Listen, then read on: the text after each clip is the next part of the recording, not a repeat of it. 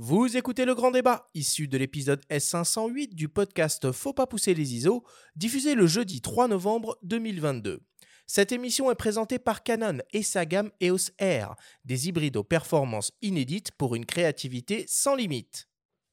Nous sommes de retour dans Faut pas pousser les ISO avec nos invités Sébastien Marignani de la boutique Sélection Photo et l'ingénieur Pierre-Yves Maître de DxO Mark pour parler des boîtiers équipés de capteurs au format APS-C.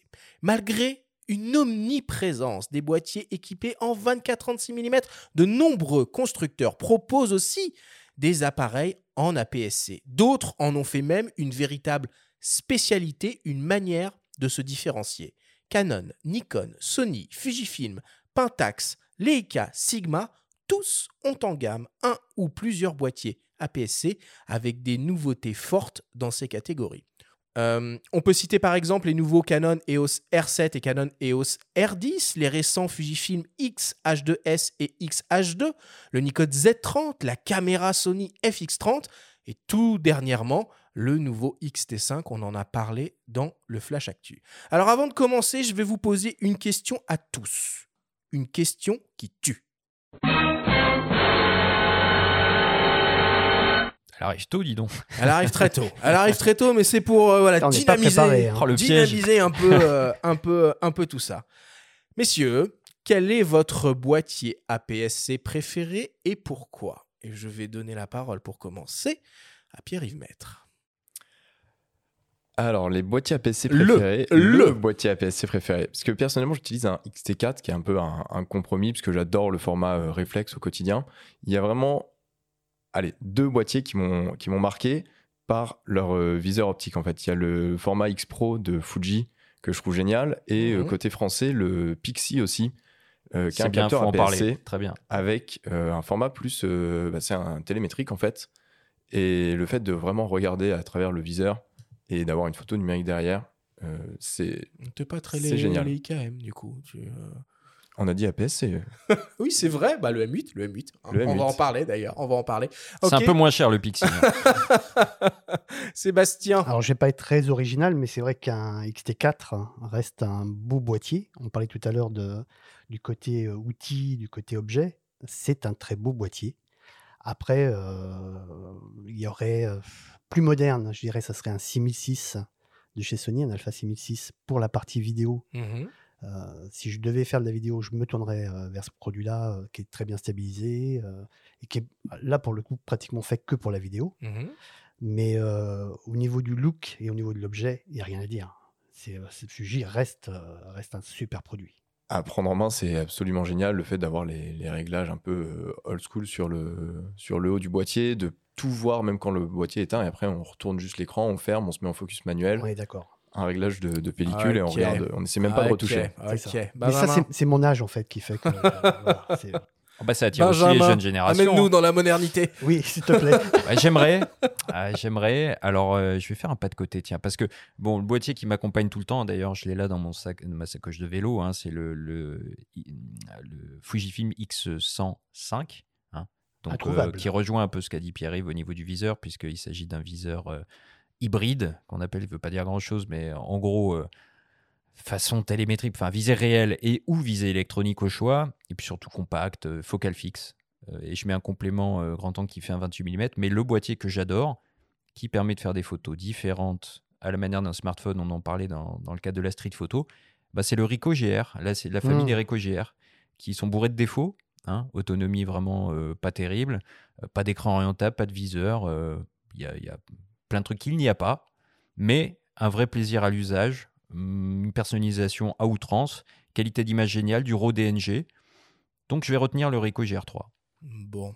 Alors moi, en ce qui me concerne, euh, je vais avoir une réponse un peu plus originale parce que c'est le Canon EOS 300D euh, qui a une valeur tout à fait affective pour moi puisque c'est par ce réflexe-là euh, que je suis rentré, on va dire, dans le dans l'univers de la de la photographie euh, numérique. hein. Pour rappel, c'était euh, un des premiers boîtiers, Ouais. entre gros guillemets, relativement abordable, euh, qui permettait de, bah, de passer au réflexe numérique. C'était un capteur de, de 6 millions de pixels, euh, un viseur, euh, un viseur pentamiroir, ça devait faire deux images par seconde en rafale, mais, mais un écran arrière minuscule. Mais quel kiff quel kiff. J'ai fait beaucoup de choses avec ce truc-là et figurez-vous que j'en ai racheté un euh, d'occasion il n'y a pas très longtemps et, euh, et bah, ça me fait plaisir de temps en temps de le, de le ressortir. Il fonctionne encore très bien. Ah bah j'ai gardé mon premier appareil numérique qui était un 400D aussi. J'ai gardé pour le coup, pour éviter de le repayer beaucoup plus cher aujourd'hui.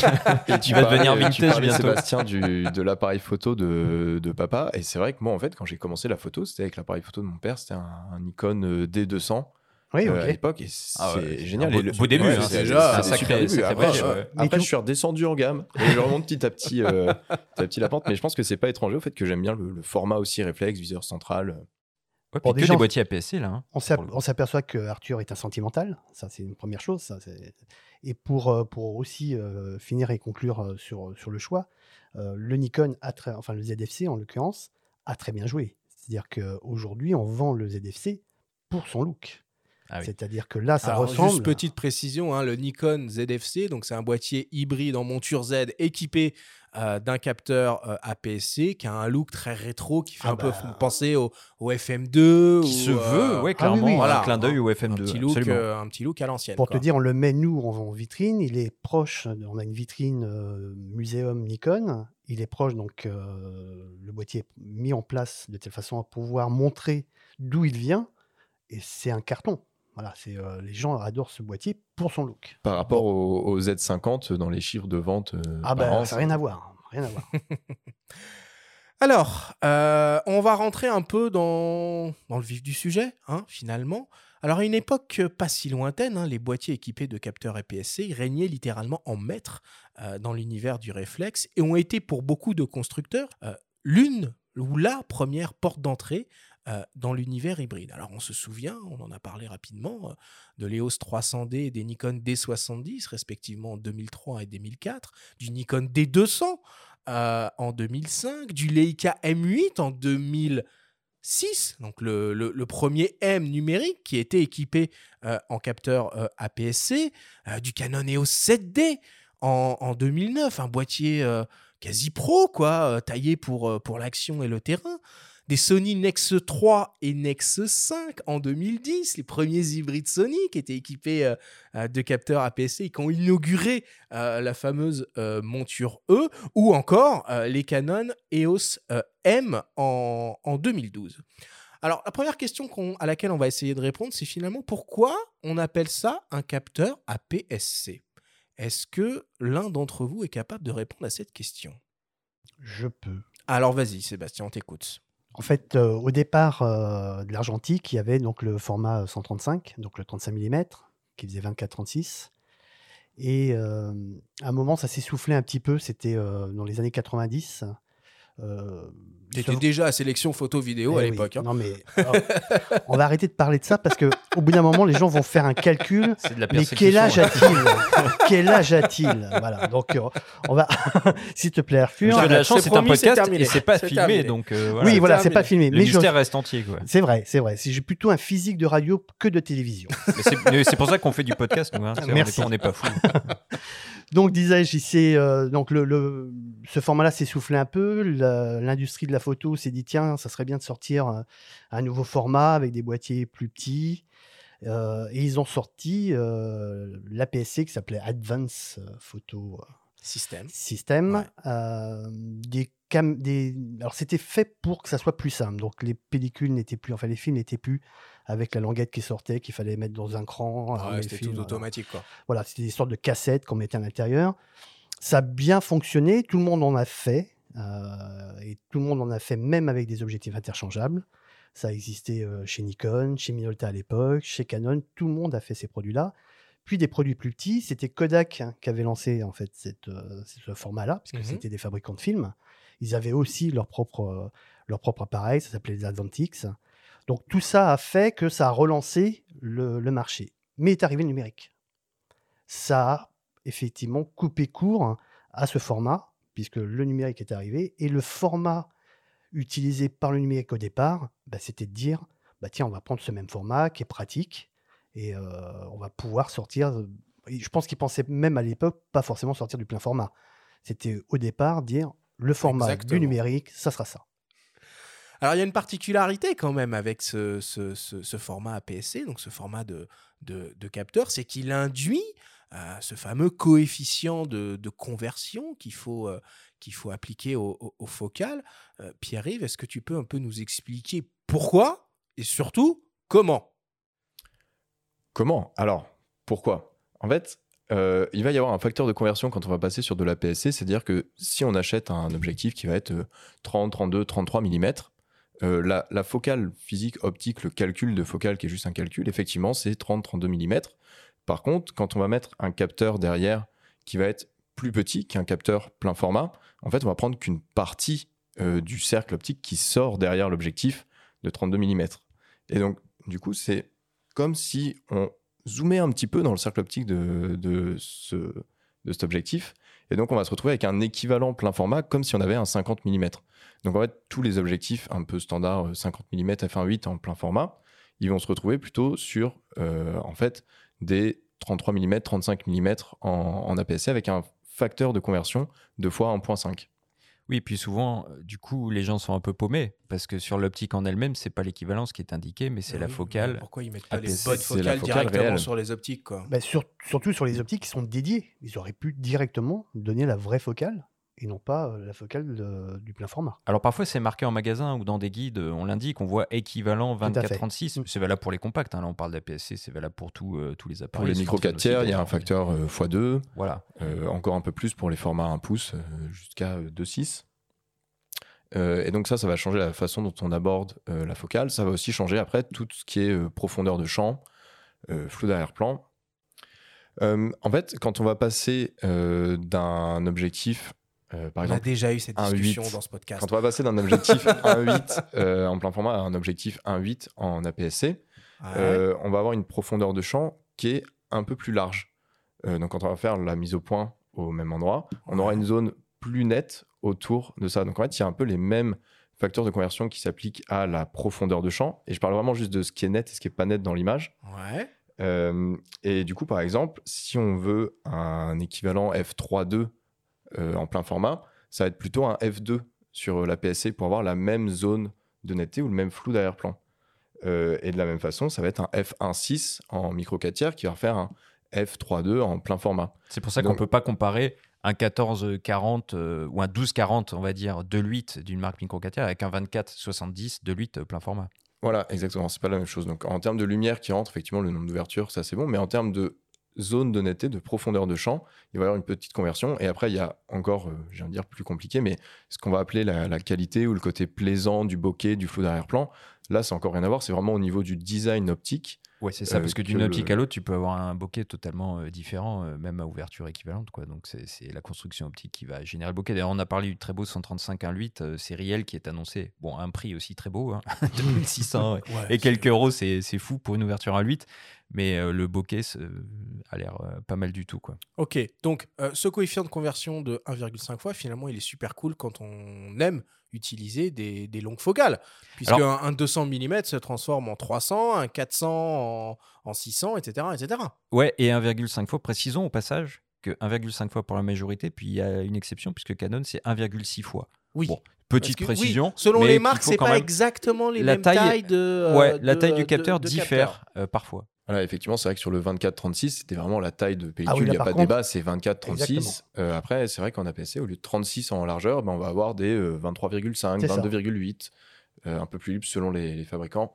Après, à l'usage, euh, en fait, on ne va pas euh, énormément s'en rendre compte. C'est, ça reste vraiment dans la largeur du trait. Mais comme disait le Arthur, c'est un avantage pour euh, les gens qui veulent faire du sport ou, du, euh, ou de l'animalier, puisque tu vas augmenter en fait ta focale. Par contre, le fan de paysage, euh, C'est moins vrai. cool. Oui, mais tu vois aussi Tu la, as des ultra grands angles hein, qui permettent euh, d'y Bien pallier. sûr. Enfin, Oui, oui, tu bien peux sûr, toujours bien faire sûr. du paysage. hein. Oui, ils ont tout le monde a une gamme, enfin toutes les marques ont une gamme où tu as un ultra grand, donc tu as toujours Ouais. un 10 mm qui correspond à un 15 ou un 16 qui est dans, dans la gamme.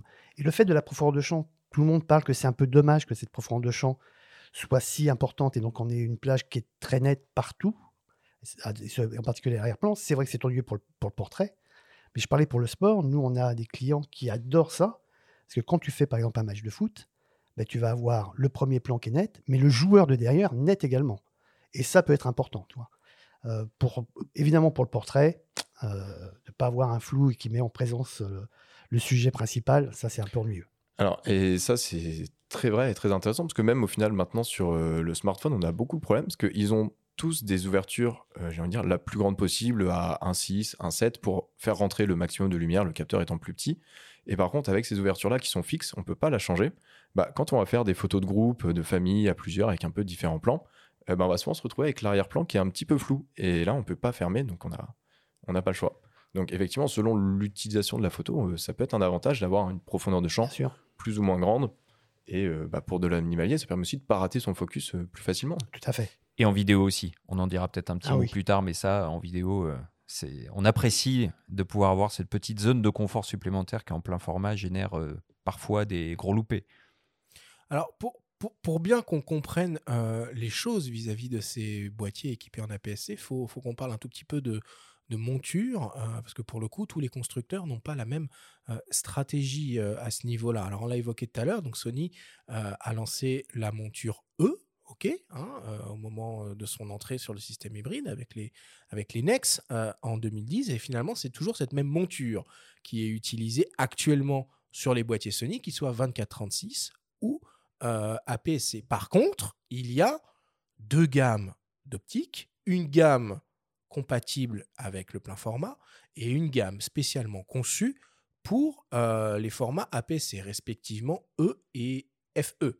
Chez Nikon, c'est à peu près la même chose. Euh, sur leur monture Z, ils ont deux gammes d'optiques, euh, une gamme DX et une gamme FX. Exactement la même chose qu'il y avait euh, du, temps, du temps de l'argentique. Chez Canon, c'est encore un peu plus compliqué, puisque euh, on retrouve de la PSC dans deux systèmes complètement différents, que sont l'EOS M euh, et, et l'EOS R. Et au sein de la monture EOS R, qui est un peu la, la- la reine euh, chez Canon, là encore, on se retrouve avec deux gammes, euh, les, euh, les obtures RF et euh, les optiques, pardon, RF et les optiques RFS. Avec une parenthèse à ce niveau, parce que plus compliqué chez Canon, oui et non, dans le sens où c'est plus simple par rapport à la période des réflexes, où il fallait faire attention, puisqu'on ne pouvait pas monter des optiques EFS dédiées, euh, du coup, à l'époque à la PSC sur les réflexes, sur les réflexes plein format. Mm. Alors qu'aujourd'hui, un utilisateur qui possède un R7, par exemple, pourra monter ses optiques RFS Oui, moyennant un petit truc, mais euh, sur oui, oui, son, bien sûr. s'il a aussi un, un plein format, sur son R6, R5 ou, ou autre. Quoi. Exactement. Fujifilm, c'est beaucoup plus simple, hein, puisqu'ils ont misé sur, le, sur, le- sur la PSC dès le début, donc une seule monture, il n'y a, pas de- euh, y a, pas de- y a pas de problème. Et les IK, euh, double monture aussi, si on peut dire, euh, pour le M8, qui était le, le premier M numérique en APC, donc la fameuse euh, monture M. Et ils ont aussi lancé un système hybride en APS-C. Alors, c'était les Leica T Ouais. initialement, TL, puis CL, qui eux utilisent cette fameuse monture L dont on a déjà tant parlé dans cette émission, qui est commune à Panasonic, euh, Leica et, euh, et Sigma. Donc voilà, c'est un peu important de bien, de bien piger, euh, de bien piger tout ce qui se passe au niveau des, euh, au niveau des montures. Bah, au moment de se, se construire une gamme optique, c'est ultra important. Quoi. Ouais, parce qu'en fait, on va pouvoir faire plein de choses. Le, le pas de vis, finalement, est le même, et on va pouvoir essayer des choses un peu différentes. Si on prend un- une optique plein format et qu'on la monte sur son boîtier APS-C, Pas de problème. pas de problème. On va même être un peu meilleur, parce qu'en fait, on va pas taper dans les coins de l'optique. Ouais, Donc, en ça, fait, on va Exactement. les performances dans le champ va euh, vont être super bonnes. Et par contre, si à l'inverse, on monte un objectif designé APS-C sur un plein format, bah là, on va avoir le fameux cercle optique, en fait, directement Oui, mais sur les le boîtiers capteur. modernes, ils ont des fonctions de crop crop, automatique qui. Absolument. Tout à euh, fait. Mm. Normalement, il est reconnu. Alors, dans les menus, Mm. souvent, on peut mettre crop auto. Ouais, euh, c'est ça. et- Exactement. et il va être reconnu, le recadrage sera, automatique. quoi. Alors, aujourd'hui, les boîtiers équipés de, de capteurs APS-C, ils semblent vraiment de nouveau euh, sur, euh, sur le devant de la scène. Euh, la preuve en est avec euh, l'arrivée des modèles Canon et Nikon sur leurs montures phares que sont la monture RF et la monture Z. Euh, Nikon a, lancé un premier boîtier décliné en trois versions, Z30, Z50, euh, ZFC. Euh, Canon, pour sa part, est allé un petit peu plus loin dans, l'exercice et a lancé, entre autres, l'EOS R7 euh, très récemment, un boîtier très expert euh, qui est équipé de ce fameux capteur APS-C. On vous propose d'écouter Jackie Carré, le chef produit de Canon, nous parler de ce nouveau boîtier. Alors, avec l'EOS R7, on a voulu ouvrir le système EOS R au capteur APS-C. Alors, les capteurs APS-C, c'est surtout très intéressant pour les photographes animaliers et également les photographes de sport. Donc, avec le R7, on a vraiment voulu s'adresser à ce type de photographes qui sont en attente d'un capteur APS-C qui leur permet bah, d'augmenter la focale et d'avoir euh, donc une capacité à se rapprocher du sujet. Et également, sur un boîtier APS-C, c'est un produit qui est un peu plus petit, moins encombrant et également euh, plus abordable. Donc, avec le R7, donc, on profite à la fois du capteur APS-C, mais également de toutes les avancées du système EOS R. Et pour un photographe animalier, principalement, c'est euh, la qualité de l'autofocus. L'autofocus sur le R7, donc, qui fait appel à l'intelligence artificielle, mais il est en capacité à détecter et suivre le sujet sur toute la surface de l'image. Donc, le photographe animalier, donc, il a juste à se concentrer sur l'animal, à faire son cadrage et on va dire, Léo R7, il se charge du reste. Il va faire la mise au point sur le corps, la tête et les yeux de l'animal. Et donc, c'est très, très pratique pour le photographe animalier.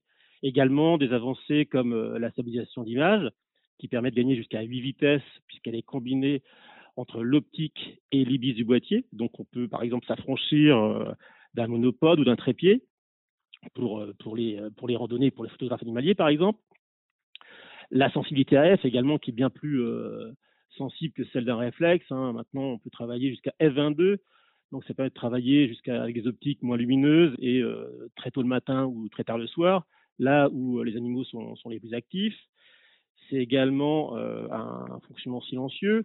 Et puis sur les R7, par exemple, on a également ajouté des nouvelles fonctions, des outils à la prise de vue, comme par exemple le mode Rafale RAW, avec surtout le mode prédéclenchement, qui va permettre au photographe animalier d'enregistrer la demi-seconde euh, d'image réalisée avant la pression sur le déclencheur. Par exemple, s'il a raté une image parce qu'il a déclenché trop tard, eh bien avec cette fonction, on va enregistrer les, images réalisées dans la demi-seconde qui précédait le, déclenchement. Donc ça c'est très intéressant. C'est vraiment euh, pour les photographes animaliers, mais pas que, hein, les photographes sportifs aussi, c'est intéressant pour eux, euh, un produit qui est un outil qui va leur permettre de créer des images euh, plus facilement et dans des situations plus compliquées. Donc vraiment un outil adapté à leur usage euh, très très bien pour la photographie animalière et, sportive. Vraiment un produit euh, fait pour ça.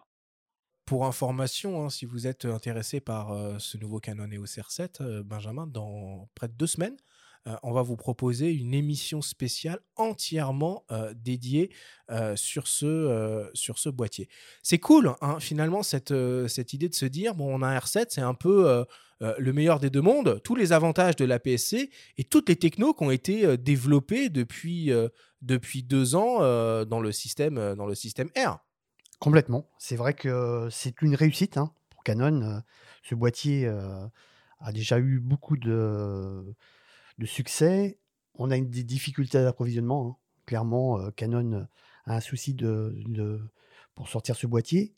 Mais le flux de commandes, donc en fait, je dirais que c'est euh, l'APC le plus vendu et le moins livré. Euh, on a un flux de commandes important.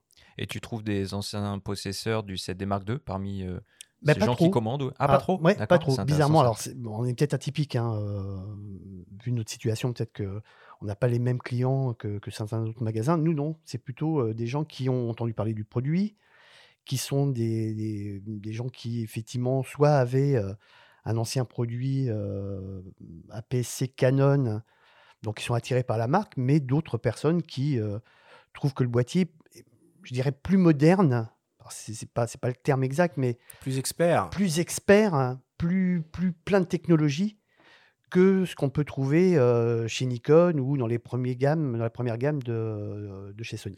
Bah oui, euh, Jackie dans la capsule parlait du mode pré-rafale RAW notamment, hein, ah avec bah une anticipation qui est dans le R6 Mark II aussi. mais complètement. Et qui est une technologie qui est assez impressionnante. Si on veut guetter euh, un oiseau qui va décoller, etc., on, a, on, a, la sensation de plus en plus qu'on n'a pas le droit de rater une image. Quoi. Ce sera presque tout près. Quoi. Bah, je pense que les appareils photo ne ratent plus d'images. En fait, c'est ce qu'on appelle, nous, j'ai sélection l'erreur 13. C'est l'erreur qui se trouve à 13 cm de l'appareil photo.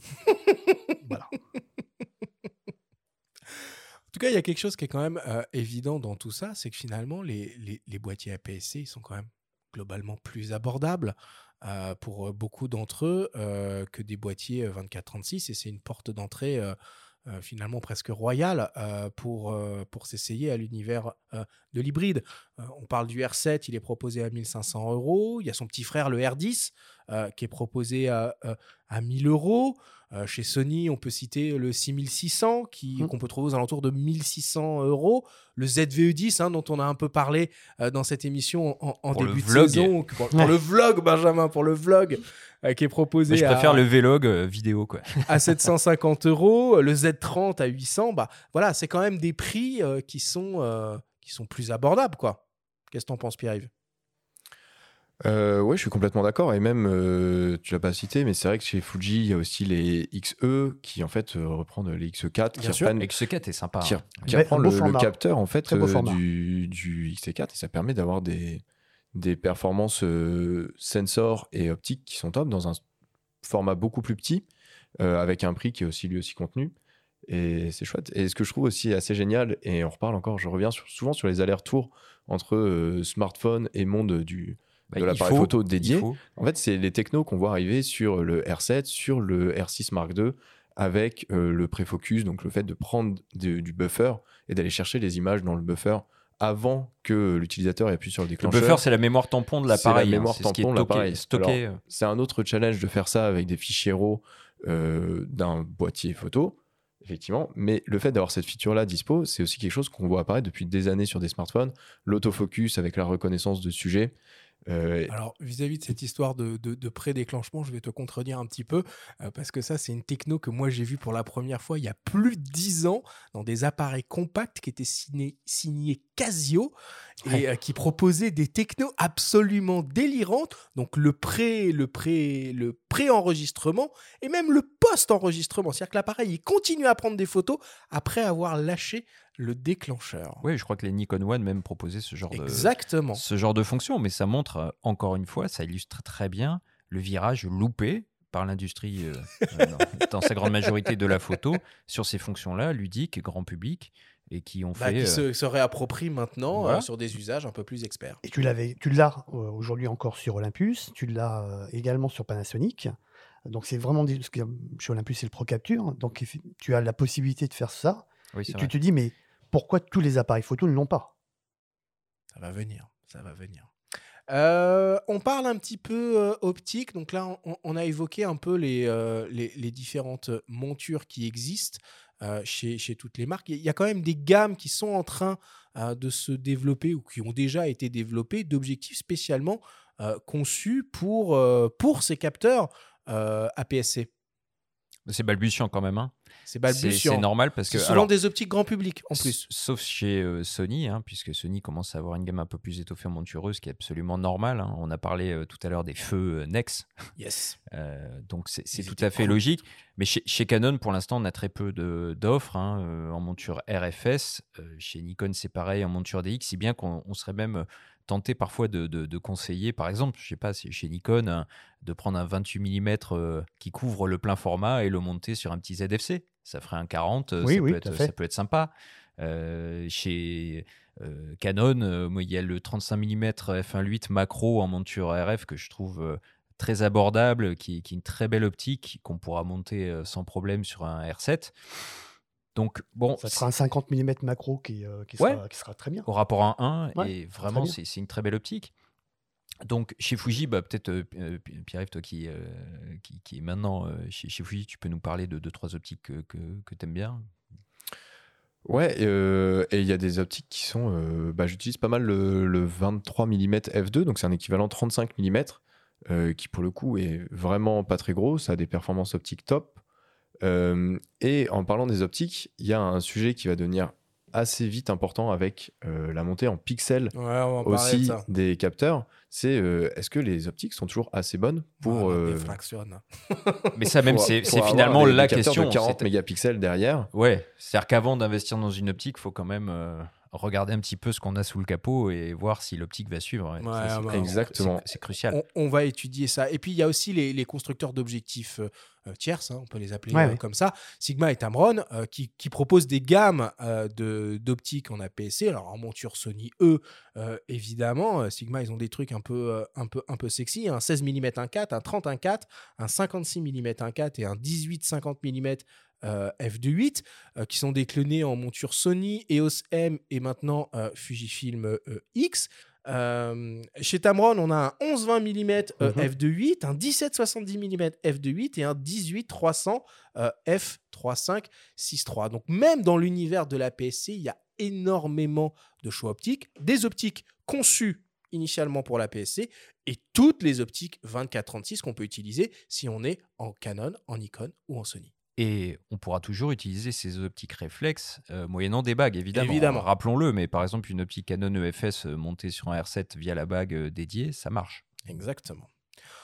Alors maintenant, on, on va essayer d'aborder un sujet un petit peu plus sensible que tu as un petit peu anticipé, euh, Pierre-Yves, c'est celui des définitions hein, proposées sur ces capteurs et de leur performance. Euh, finalement, euh, face à ce qu'on peut faire avec des boîtiers 24-36 ou même des boîtiers euh, micro 4 tiers. Si la majorité des appareils APS-C à l'heure actuelle ont des capteurs de plus ou moins euh, 20 millions de pixels, Canon vient d'introduire avec le R7 un capteur de 32 millions de pixels et Fujifilm un capteur de 40 millions qui, qui est utilisé sur leur X-H2 et sur le tout récent XT5. On vous propose d'écouter Cyril Duchesne de Fujifilm France nous parler exclusivement de ce nouveau capteur. C'est une demande qui nous vient de la base, vraiment euh, de vous, les photographes, euh, d'avoir plus de résolution sur un capteur APS-C. Aujourd'hui, on n'avait que des capteurs euh, 26 millions de pixels et ça fait très longtemps qu'on a cette demande pour avoir quelque chose de plus. Euh, L'écran qui est le XH2 a été euh, le début de ce nouveau capteur euh, X-Trans CMOS 5 HR qu'on a déployé le 2 novembre dans le XT5, vraiment la toute dernière nouveauté euh, chez Fujifilm. Donc, c'est un écran plus petit, plus Fuji, plus photographique. Et l'idée derrière ce capteur, ça a été euh, de ne pas faire de concessions. C'est-à-dire que les ingénieurs n'ont pas décidé de faire un capteur 40 millions de pixels avec lequel on ne pouvait pas monter en sensibilité. Donc, ils ont vraiment travaillé euh, le capteur, l'association capteur et processeur pour permettre d'avoir le même rapport, la même montée en ISO, pardon, qu'avec le capteur 26 millions de pixels. Donc, malgré les 40 millions de pixels, on va avoir la même plage dynamique que le capteur d'ancienne génération, donc le capteur 26 millions de pixels. Et en plus, on apporte un ISO natif plus bas, avec un ISO natif à 125. Donc, on va pouvoir même descendre jusqu'à 64 ISO maintenant en étendue. Mais aussi un travail autour de la vitesse d'obturation électronique. Pour la première fois sur un boîtier hybride, on a une obturation électronique qui monte au 1 180 millième de seconde. Donc là, on peut utiliser des focales à f1 en plein soleil sans avoir de problème d'exposition, de surexposition. La stabilisation a été entièrement revue pour ce nouveau capteur. Alors, elle a été entièrement revue aussi pour le XH2S. Et en fait, on a désormais dans les boîtiers Fuji une partie de la puissance du processeur qui est dédiée entièrement à la stabilisation capteur. Pour gérer de manière encore plus précise tout ce qui va être euh, gestion euh, gyroscopique, euh, les accéléromètres, les micro-vibrations qu'on peut avoir au niveau des mains, au niveau de la respiration. Et aujourd'hui, avec la stabilisation, on descend sans aucun problème sur, des vitesses lentes. Donc vraiment, cette stabilisation jus- jusqu'à 7 stops, elle permet de profiter dans un maximum de conditions des 40 millions de pixels. Ça ouvre forcément de nouvelles portes. On prend par exemple le XH2, qui est le premier boîtier hybride à proposer en APS-C la 8K. Donc on va avoir de la 8K 30p euh, en vidéo et on voit que vraiment Fuji s'inscrit dans cette démarche qu'il a qu'ils ont commencé pardon, il y a quelques temps, euh, de toujours pousser à la fois et la photo et la vidéo. Alors aujourd'hui avec un XH2 qui va être plus orienté vidéo et un XT5 qui va être beaucoup plus orienté photo. Donc vraiment ce capteur 40 millions au final, est-ce qu'il a vraiment des désavantages? On va dire que le petit inconvénient de 40 millions de pixels, mais c'est valable pour tout le monde et toutes les gammes, c'est que ça fait des fichiers un peu plus gros. Donc il faut un ordinateur un peu plus récent, un peu plus de place de stockage.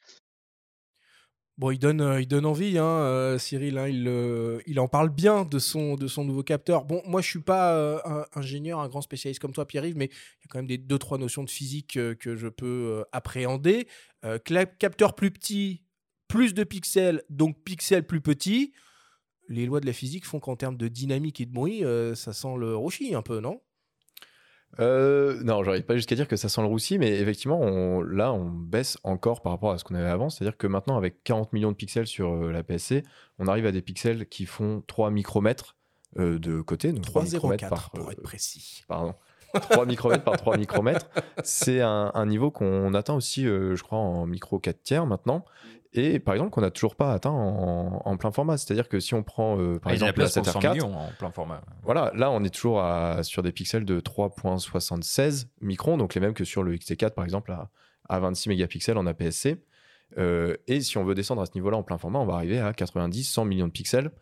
Euh, et Alors, il y a un peu de challenge, mais les capteurs deviennent meilleurs. Donc, effectivement, en montée en ISO avec les processeurs, on peut très bien s'en sortir. C'est important. Par il, contre- parle du processeur, hein, Ouais, euh, ouais. Cyril, c'est super Mais important. tout le aussi. Monde maintenant, on ne parle parce plus que du couple capteur plus processeur. Mais oui, mais comme quoi c'est super important parce qu'on peut pas se limiter à la taille des photosites euh, sur le capteur. Il faut parler du couple processeur-capteur. C'est super important. Et optique, en fait, on peut pas se passer d'une seule optique, partie du, du pipeline, un peu de, de faire l'image et de l'approcher sur le capteur. Parce que là, là où il va falloir mettre le, le paquet, en passant sur un XT5 ou un XH2 avec 40 millions de pixels, ça va être sur les optiques. Parce qu'en fait, avec des pixels de 3 microns par 3 microns, il faut pouvoir avoir une optique qui va effectivement, quand on a un point euh, dans l'image qu'on va faire, faire un point sur le capteur de plus petit que Ouais, 3 c'est ça. microns.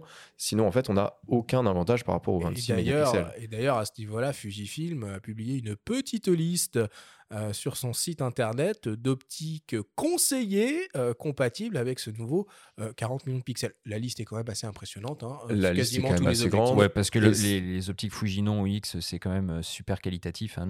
C'est super qualitatif et c'est super transparent comme démarche, juste de dire, euh, bah, effectivement, si vous voulez tirer le plein parti de, du nouveau capteur que vous achetez, vous investissez dans un système, euh, de donner le conseil derrière et la connaissance des optiques qui vont tenir la route et suivre. Et ça va peut-être se dire dans le but de développer un peu son système, ah bah tiens, je vais peut-être plutôt prendre le 33 f1.4 qui est récent, euh, Mm. si mon but c'est d'aller après upgrader sur un capteur de, de 40 mégapixels. Oui, et Canon l'avait fait à l'époque quand ils ont sorti les 5DS, euh, 5DSR. Dans le mode d'emploi de ces boîtiers figurait une liste d'optiques de sériel recommandées et il y avait des surprises. Il y avait certains modèles qui y figuraient pas. on- Exactement, ouais. On n'aurait pas pensé. hein. Exactement. Et on s'aperçoit aussi que les marques euh, sont en train de changer de leur optique. Je vais parler de Sony rapidement, même si c'est que du, enfin, c'est du plein format. Mais quand tu vois l'arrivée du- d'un nouveau 24-70, d'un nouveau 70-200, ça augure certainement la possibilité d'un nouveau capteur. Ah bah, tout le monde attendait du 100 millions de pixels sur la facette R5. Euh, c'est pas pour tout de suite, a priori. Non, mais enfin, 61, c'est déjà énorme. Et enfin, franchement, dans les faits, qui a besoin de 61 millions de pixels aujourd'hui Ouais. Sébastien, c'est toujours un argument choc, ça. euh, plus il y a de pixels, euh, meilleur est l'appareil. Ou finalement, quand on voit une stratégie comme Fujifilm avec deux approches, une, une approche sur la définition, une approche sur la vitesse, ça, ça parle. Non, en fait, ce que je, ce que je disais tout à l'heure, c'était pour le 20 millions de pixels sur le R6, qui était un- une problématique parce que les gens voyaient partout, parce que c'est le seul, euh, seul capteur, seul boîtier avec un capteur de 20 millions de pixels sur tout, tout- tout le marché. En Ils- 24-36. En 24-36, ils se disaient, ah, acheter un- en plus, il y a un rapport qualité-prix, si pour le coup. Un dire, coup je- au pixel, quoi. bah, un coût au pixel qui posait un problème. C'est-à-dire que des gens, tu leur disais, bah, ça, c'est un 20 millions de pixels. Ah, c'est pas un 24. Donc, ça a ralenti, je pense, la vente du R6. hein. Enfin, en les cas, chez nous, ça ralentit pour aller sur d'autres produits. Il y a les A7S aussi quand même. euh, oui, alors, qui ont- mais qui ont des capteurs moins résolus, mais qui alors, ont des features super intéressantes pour tirer parti de ça. voilà, tu as raison. C'est-à-dire que, hormis euh, un, un capteur de 11 millions de pixels chez Sony, mais dédié principalement à la vidéo, puisque 11 millions de pixels était amplement suffisant, enfin, est amplement suffisant. Mais pour un boîtier qui se disait photo et vidéo, 20 millions de pixels posait un problème. Maintenant, de là à aller jusqu'à 60 millions de pixels, là, je te rejoins. euh, c'est, c'est, voilà, je, voilà, je sais pas si, euh, à part certaines personnes qui ont envie de recadrer énormément, c'est, aussi des fichiers énormes. C'est aussi, voilà, ça demande aussi une gestion après de, post-prod et de gestion de, de disques durs pour remplir tout ça en RAW, qui pose un problème quand même. Et, mais en plus, quand tu dis que Sony prépare le terrain un peu avec les updates des 24-70 et des 70-200, euh, c'est vrai qu'on a pu les tester vraiment chez Dixomark et en piqué euh, par rapport à la génération d'avant. euh, ils ont vraiment très très bien bossé parce qu'ils sont plus petits, plus légers Mm. et, Et ça encore pique meilleur, vraiment très très fort. c'était déjà bon en- les premières C'était déjà Là, très bon. Là, le retour qu'on a, c'est qu'ils sont encore- exceptionnels. Ouais, c'est exceptionnel. C'est-à-dire que c'est des optiques exceptionnelles. C'est-à-dire que si Ouais. tu le mets sur un, un Alpha 7 IV, c'est une optique Du incroyable. coup, ça devient presque même plus compliqué de développer des optiques pour des capteurs APS-C que pour des, euh, des pleins formats, hein, du coup. Euh, ouais, j'ai presque envie de te dire oui, parce qu'en fait, ça revient à la taille euh, la plus ça. petite du pixel. Et pour l'instant, en APS-C, c'est plus petit que ce qu'on a en plein format. On est à 3 microns en APS-C, en micro 4 tiers, alors qu'on est encore à 3,76 en, en plein Mm, format. mm. Et il y a un autre challenge aussi, euh, optique-boîtier, parce qu'on parle beaucoup du couple quand même optique-boîtier. Indispensable. C'est sur d'autres boîtiers, par exemple le XH2S de Fuji, qui est lui, pour le coup, très rapide. Euh, il a une rafale extrêmement rapide. Capteur stacked, du coup, capteur empilé. stacked, Ça, du tu coup, peux nous en dire un mot, peut-être en empilé, ça bah, Ça, ça aide beaucoup euh, au niveau de la vitesse de lecture du capteur pour éviter tout ce qui est euh, rolling shutter. Donc, rolling shutter, c'est quand on va avoir des lignes euh, incliné quand on a du mouvement dans l'image, parce qu'en fait, le capteur est lu ligne par ligne, plus ou moins rapidement. Et avec ces capteurs euh, stacked, en fait, on peut avoir des vitesses de lecture qui sont bien meilleures. Et ça c'est vraiment génial pour la vidéo, c'est génial pour avoir des rafales aussi euh, très rapides. Mais par contre, attention, au niveau optique, si on veut tirer parti de ces rafales super rapides, il faut un objectif avec l'autofocus qui suit. Ça. Eh oui. Euh, et là aussi, on se retrouve avec de nouveau des listes d'objectifs qui vont bien marcher, Mhm. qui sont compatibles. C'est- c'est c'est- c'est quand même chouette, tu vois. On commençait presque à se faire la réflexion de dire bon, bah, qu'est-ce qu'ils vont pouvoir inventer euh, euh, de nouveau euh, dans tous ces types de boîtiers pour nous exciter, pour machin. Mais en fait, on a la réponse, quoi. C'est des capteurs toujours plus rapides, euh, avec une, une, évolution de la définition qui est contrôlée et surtout euh, une compatibilité avec euh, toute la chaîne, euh, tout l'entonnoir, euh, avec l'optique, l'optique, l'optique en entrée, quoi. Et tu peux ajouter à ça toute l'intelligence artificielle qui va rentrer de plus en plus dans les boîtiers. Oui, alors ça va falloir un jour que quelqu'un se pose pour vraiment m'expliquer comment ça fonctionne tout ça, parce qu'il y a quand même deux, trois notions qui restent encore un peu vaseuses, en tout cas pour moi.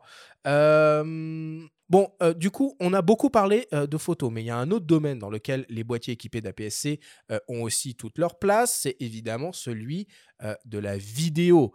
Euh, outre les performances vidéo assez incroyables des boîtiers traditionnels, hein, euh, par exemple le R7, il propose un mode vidéo euh, 4K 60p euh, ou Full HD euh, 120p. Certains boîtiers sont conçus spécifiquement pour cet usage avec des performances et fonctionnalités professionnelles. Sébastien, le format APS-C, finalement, il fait écho aussi à un format célèbre en vidéo, enfin en cinéma presque, j'ai envie de en dire. cinéma, avec le Super 35. Euh, le Super 35, c'est un, c'est un format qui est sorti dans les années 50, en 54 pour être précis, qui a été inventé, qui, s'est perdu, euh, qui s'est perdu bah, avec euh, d'autres formats qui sont arrivés après, des formats plus grands, euh, du 70 mm, etc. C'est donc un format qui s'est complètement perdu, qui a été euh, remis au jour en fait euh, au devant euh, du cinéma euh, par Greystock en premier et surtout par Top Gun. Là, je vous fais un petit peu d'historique euh, cinéma. C'est Top Gun. Le premier.